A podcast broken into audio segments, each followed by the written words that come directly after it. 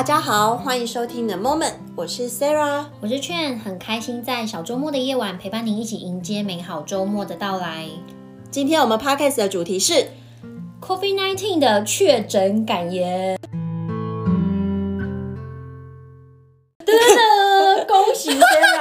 确诊了，我已经隔离出来了，好不好？怎么觉得很像是一个可以大肆庆祝的话题？我跟你讲，我刚好啊就结束了一个课程，因为我们在讲茶的历史。茶对于家家户户来讲，就是一个非常习惯性的存在，就有点像大家的打招呼语呢，就从诶呷饱未，然后变成没来啉茶不。然后我就在课堂上也跟学员讲说，因为每个时代不一样，然后我们现在这个时代呢，看到的招呼语就是，哎，你确诊了吗？觉得身边很多人确诊呢。对啊，其实陆陆续续已经真的比较流感化的状态了。我觉得就有点像，其实我自己确诊后的感觉，嗯、我其实觉得跟。一般的感冒没有太大的差别。那你有觉得不舒服，还是说有什么特别的症状？唯一感受到的特别明显的是咳嗽这件事情。我觉得可能是因为我在确诊前我就已经感冒，就已经让我自己的咳嗽的反应是。比较明显的，我没有什么流鼻涕，然后也没有什么鼻塞，可是我就是会咳嗽。确诊的那几天，我在家的时候，我的咳嗽的反应有更加明显，然后会咳得很大力。那你怎么发现你确诊的？因为你说你在那之前就感冒，但你没有觉得是确诊。幼稚园呢发简讯告诉我们说，我女儿那一班。有同学确诊，所以他们临时停课都不能上课。要复课之前，所有的小朋友都要快筛完，然后确定是阴性才可以去上课。所以那一天，当我女儿要去上课前，我快筛的时候，发现什么两条线，然后呢，我就觉得我的额头要三条线了。总之，我就想说，哎。怎么会？可是他看起来没有任何的症状，他也没有任何不舒服。可是他就是两条线，那我就想说，会不会这个快筛出了点问题，还是什么？所以我又开了另外一个。可是他另外一条快筛的反应是，那一条线变得有一点不是那么明显，可是你还是可以看得到浅浅的第二条。所以老师就是说他不能上课。对，因为其实只要你筛出来有两条线，不管是线明不明显，嗯、反正只要有。他就是确诊，对，但是那个时候我就想说，那我是不是也要筛一下我自己？可是那时候我还没确诊，反正就是我女儿先确诊了，然后之后她就开始有发高烧的反应。可是她蛮特别，就是她退烧，她就是活龙一尾。她有没有所谓什么呼吸喘不过来啊、咳嗽啦，然后或者是？跟我说喉咙痛，还有跟我说他喉咙微微的痛，可是就没有什么，反正就是吃他觉得他想吃的，他也是可以吃得下饭，我就觉得都 OK。嗯、他就只有发烧起来的时候他不舒服想睡觉，那我就让他就去睡觉。所以我是因为他，我变成我每天都要自己快筛，因为我们等于是与确诊者在同一个家嘛，就是非常近距离亲密接触的，嗯，对。到了第三天的时候，我就两条线了，就我是因为这样子才才知道自己确诊。欸、可是因为对于 COVID 的这个病毒，其实大家很难琢磨，是因为有各式各样的说法。那其实一开始也会说，哎、孩子他们没有疫苗，然后他们就是这样子会比较危险啊，或什么。但是其实有一派的说法，就是其实是说，孩子因为他们的免疫系统还非常的新，所以他们其实还没有面对过太多的细菌病毒，所以当他们遇到一个新的病毒，他的身体的反应其实是。有办法去帮你作战。当然，现在有一些孩子离开的 case 嘛，可是对于大部分孩子来讲，其实他应该要是你们家宝贝的这个状态，会是比较是接近我刚刚讲的这个研究的说法。你这样讲的话，我就一定要分享我儿子。我儿子跟我女儿差了三岁半嘛，所以我儿子当然更小。然后那时候呢，知道确诊的时候呢，我的父母然后跟可能比较，比如说阿姨他们就是会比较担心那个小的，他们就会坚持要我用各式各样的方法把他们隔离开来。可是不可能啊！而且他们感情超好的，而且一定会玩在一起。而且其实居家隔离就是只能在家，对，不能跟彼此玩。你要叫小孩，对，然后你们两个应该会疯掉吧？爸妈，反正总之我也不管他们，反正就让他们玩。然后我儿子呢，每天快塞，就是连浅浅的一条线都没有。然后我就觉得天哪，他也太神奇了吧！我确诊了，我老公也确诊了，就只有我儿子没确诊。所以呢，我儿子他就用童言童语的意思跟我说：“我确诊了吗？”我好像发烧了，我要确诊。然后我就说，你没有发烧，宝贝。然后他就说哦，我觉得我好像发烧了。我说你没有发烧。他是觉得这是一个游戏，为什么大家都有，我没有？我也觉得，而且他我每次快筛的时候，他都很期待。我就说宝贝，你好棒哦，你还没有确诊呢。然后他就会说哦，然后就走掉了。就想象一个三岁三个多月的孩子，他是觉得这是一个中奖还是什么的概念？对啊，然后我就想说他是觉得他是唯一那一个没有中奖。而且他每天最近距离接触的不是我哎，而且我还会觉得说我要戴个口罩，因为我很容易咳嗽。可是我女儿的反应倒还好，就只有第一天有发高烧，之后她就我觉得根本就在放暑假，尽情的玩。哦、对，反而是我比较不舒服。然后他们两个每天这样玩，然后我那时候就觉得他会不会是天选之人、战士之类 那十分之一。然后因为我每天都要量耳温嘛，对他每天还是都会来量一下，然后就问我说：“妈妈几度？”我说：“三十六点多什么？”他说：“哦，我是不是快发烧了？”一直到我女儿要解隔离的前一天。弟弟验出了两条线，我觉得是一个无限轮回。对，然后所以就是要再加长隔离的时间。没错，就是包含姐姐都要加长隔离。她验出两条线的时候，我其实心里面很五味杂陈，因为我想说都已经要解隔离了才验出两条线。可是那一天呢，我就想说，弟弟你确诊了。他说。我确诊了吗？耶、yeah，我确诊了，然后马上跑去跟姐姐说。我觉得就是一个每个人都有，我不能没有的这个概念。对啊，他非常兴奋呢，我真的觉得我快要被他笑死了哎，太可爱了。然后弟弟就是，他是完全没有任何反应，他连发烧都没有，咳嗽、流鼻涕都没有，就是完全没有任何反应的一个确诊者。那他过了几天才回到阴性？就是等于说我们全家都确诊，我就没有每天快筛了，一直到大概第四天还是第五天的时候，我才想说那差不多我们就来快筛看看。然后那个时候快筛的时候，弟弟就剩浅浅的一条线。那我们隔离是呃政府规定是七天，到第七天的时候他已经完全没线了，他就可以对应你刚刚讲的，就是说他的免疫系统可以去对这个病毒是可以反应，因为其实像病毒它是一个。死的，它必须要到活体细胞，它才会开始复制嘛。那其实它开始大量复制之后，你就会有一些反应，或者比如说有一些症状啊，或是一些不舒服之类的。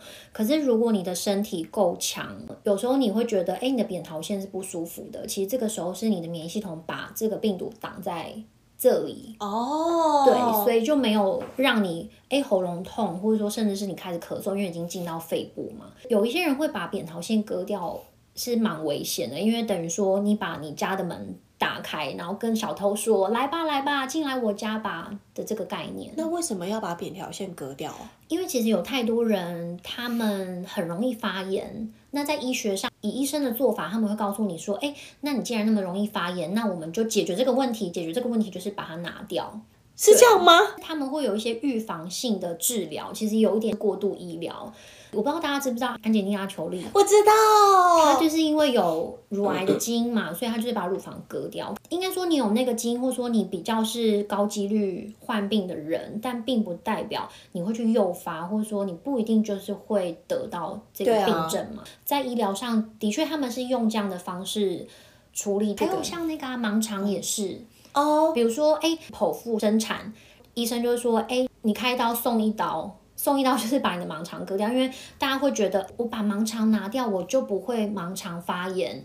我们的扁桃腺它是上面入侵的。一个防线，那盲肠就是我们下腹部的一个很大的防线，所以如果你说把盲肠拿掉，其实你很容易会有下腹部感染的这个风险。如果是这样的话，那为什么要把盲肠拿掉？是因为觉得盲肠是一个没有作用的器官，还是什么吗？没错，在医学上他们的确有这样子的认知，可是其实真的在近几年才发现，原来盲肠它也是一个非常重要的免疫器官，它就是。保护着我们下腹部，然后跟就是从外来的这些细菌病毒。我是一直都觉得上天给了我们什么样的器官，除非它坏死了，必须要真的是切除它，不然我都觉得没有必要说把它拿掉。我不晓得你有没有听过一个笑话，就是有一些人他可能胆拿掉了，对，然后就说哦，我现在是一个没有胆的人，对对对，不要吓我这样子。可是，在他们讲起来好像胆拿掉无所谓。可是我都会觉得，呃，上天给我们这个东西，它一定有它的作用。我保持的想法都是，除非它真的已经坏死掉，没办法，不然。就留着它。你的这个观念是非常正确的，因为我们都会开玩笑说，因为刚刚我讲说，如果你怕乳癌，那你就把乳房切除。那如果你觉得你大脑有问题，你要不要直接把脑 我为了我我为了预防心脏病，那你帮我把心脏拿开？怎么可能？对，所以我觉得其实这个是蛮吊诡的，大家也可以就是去思考一下，因为我觉得有时候可能我们太相信医学，或者说哎，我们觉得尊重专业，觉得听从这些指示这样。我觉得有时候是少了那个逻辑思考的能力耶。回到那个 COVID nineteen，所以我是因为这样子确诊嘛，但是我是我们四个人最不。舒服的，我所谓的最不舒服是我的咳嗽，然后跟我觉得疲劳。那我自己去观察，可能是因为我前阵子的呃生活跟工作，所以让我的可能免疫系统下降吧，所以我可能才会有这么大的反应。其实就是有一个研究，他就讲到说，他们去做测试，就是把那个 Omicron 的这个病毒放到一群那个受试者的。身体里面，那就发现呢，其实并不是每一个人都会确诊。没有确诊的这些人呢，其实他的免疫系统本身的作用，或者说他本来的健康程度就比较 OK。那再来呢，就是他是一个比较容易放下，然后或者说他比较大爱，可以把很多事情哦，就是他不会把它放在心上的这些人。然后再来呢，就是每天都很快乐的这些人，嗯，就发现这三类的人，他们是没有确诊。除了身体的状态，其实我们的心情各方面压力啦，这些其实都是会影响我们身体的状态。我觉得这超重要的，没错。所以你没有确诊，是不是就是因为你是这三类人的其中之一？我要把时间倒回两年前，就是二零二零，在 COVID 二月爆发的时候，嗯，就是很一刚开始，那时候是发现在中国武汉嘛，所以就是 COVID 也有叫武汉肺炎。我在一月的时候去西班牙旅行，那其实那时候呢，那一趟旅程真的非常诡异，因为诡异的点就是在于。我们一整车的人有三分之二的人都感冒了，而且是非常严重的感冒。我从来没有这么严重的感冒，欸，诶，我很怕我进不了国门，欸，诶，感冒之后，然后我整个喉咙痛到不行，就是我就是一直觉得很像有东西在刮我的喉咙，所以我连喝水都是很困难的。然后我真的非常不舒服，这个症状根本就跟 COVID-19 的症状。我们就一直在开玩笑，我们觉得我们那时候得了感冒的人应该都有抗体。回来大概在四月的时候，我就看到一个新闻，早在他们发现这个病毒之前，他们在西班牙的下水道就有发现同类的病毒。哦，那刚好那个地方就跟我们去的某一个行程是很接近的。那其实当下我就觉得，那我应该是已经有抗体了。哦，理解了。现在身边有一个朋友。最近确诊，然后他真的就是头很痛，喉咙有非常不舒服。我就问他说：“哎，你的喉咙不舒服是不是很像东西在刮？”他说：“你怎么会知道？因为他说他喝水就像在吞针一样。”天啊，好痛哦！真的非常不舒服。所以其实我觉得，如果你的喉咙是这个症状的话，其实你是连水啊，或者说你要进食都非常困难的。所以你完全可以理解，因为那个时候的你的状态就像这样子。没错，我会说我没有感冒过这么严重，是通常你给身体一段时间休息，或者说给大量的营养，嗯、其实它很快就可以修复，或者说一两天就 OK 了。嗯、可是当下我是出国的最后几天，然后回来到台湾，我都还很不舒服了一阵子。哦，真的、哦？嗯、那我可以下一个结论就是呢，劝不是没有确诊，他只是在。武汉肺炎爆发前，他就先，所以你是走在前面嘞。我怎么这么流行？你超时尚的，走在时尚的尖端，这样子。啊、你引领风潮哎。我想要讲一个笑话，就是关于时尚的尖端的笑话。嗯，就是有一个人走在时尚的尖端，然后就被刺死了。好啦，不开玩笑。但所以这个感言是我们两个都可以一起发表的。欸、所以说，其实等于说没有得到证实，但是有可能，其实那个时候的你就已经是被 COVID-19 的类似的这种的病毒给染疫，等于说你有了抗体，然后在现在这一波高传染力的情况下，你就是安然的度过。所以我并不是什么天选之人，哦，我懂了，只是早在你们之前这样子。可是我想就问你一个专业的问题，就是因为你学那个预防与医学的嘛，那我们现在好，比如说以我们两个角色来讲的话，我们都染疫了，那我们都会说，哎，我们已经有了抗体。这个抗体对我们身体来讲，到底是是真的有这个抗体是好的吗？可以用几个点来看有没有抗体这件事情，它当然有，可是因为病毒它一直在突变嘛，嗯嗯，所以为什么有一些人他染疫了，他就会觉得哎我没事，可是他为什么又再一次染疫？其实是因为病毒变得太快了啊。Oh. 对，那我们会说，其实如果可以的话，其实还是把自己保护好，就是你不要确诊是最好的状态，是因为虽然大家会觉得哎我流感化没有什么样的。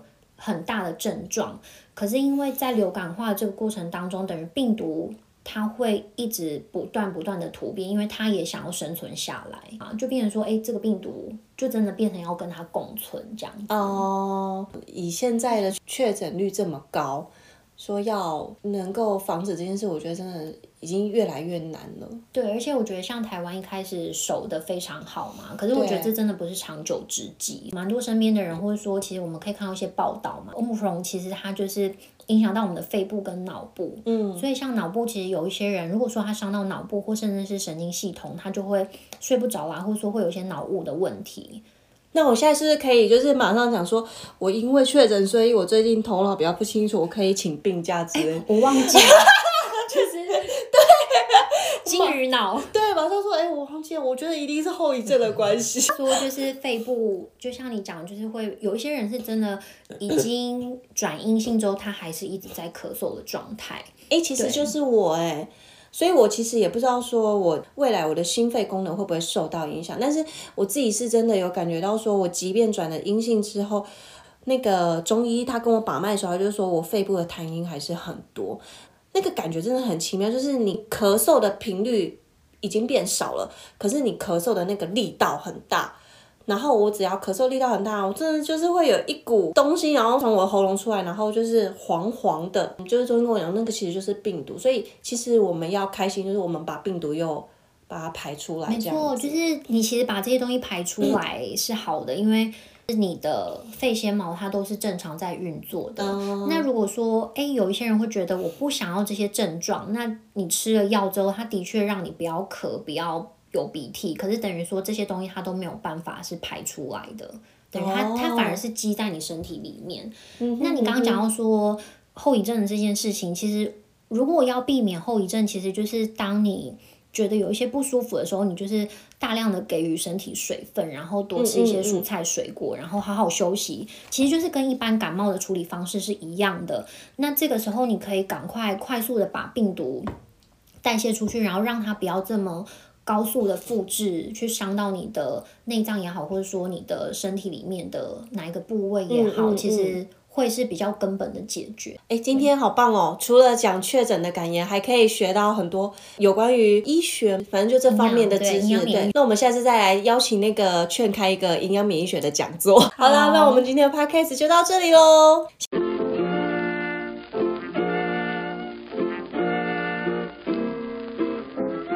谢谢大家的收听，如果喜欢我们的 podcast，欢迎按下订阅键哦。也可以分享给你的亲朋好友，期待下周五与您线上再相会。如果有什么大家想听的话题，也欢迎你留言给我们哦。拜拜，拜拜。